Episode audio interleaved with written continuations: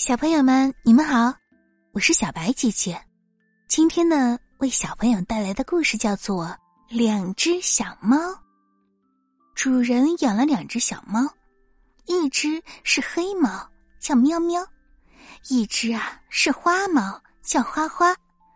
喵喵与花花每天都一起玩耍、吃饭、洗澡、惹祸。有一天啊。主人让喵喵去超市买东西，喵喵拿着钱包去了。走到一半儿，他发现自己迷路了，走进了一个死胡同里。死胡同的深处啊，有一座不起眼的小屋。喵喵心跳加速，感觉里面有人在召唤他，于是便走了进去。吱呀一声。老旧的大门发出咯吱咯吱的声音，在这死胡同里格外的瘆人。喵喵吓得浑身发抖啊！突然，黑暗深处传来一个男人的声音。他说：“小黑猫，你想永远不死吗？”喵喵双眼失神的点了点头。男人笑了。伸出獠牙咬住了喵喵的脖子，喵喵回过神，发现自己浑身没劲儿，背上还长出了一对黑翅膀。你你对我做了什么？你不是想永远不死吗？我只是让你变成了一只吸血猫而已。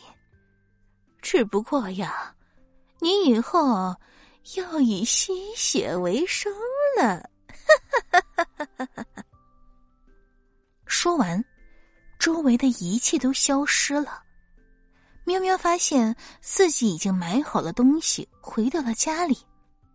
他以为自己在做梦，可是背上的翅膀却证实了这一切。他只能当做什么也没发生，否则。主人和花花一定会认为它是怪物的。喵喵，来吃鱼呀！今天主人买了。啊，你怎么长了一对翅膀呀？花花奇怪的问道。哦，花花，我也不知道。你不会嫌弃我不和我玩了吧？怎么会呢？不管你变成什么样，我们都是好朋友。走，我们吃鱼去。可是，当喵喵看见鱼的时候，一点也不想吃。以前最爱吃的东西啊，现在都觉得好难闻、好恶心。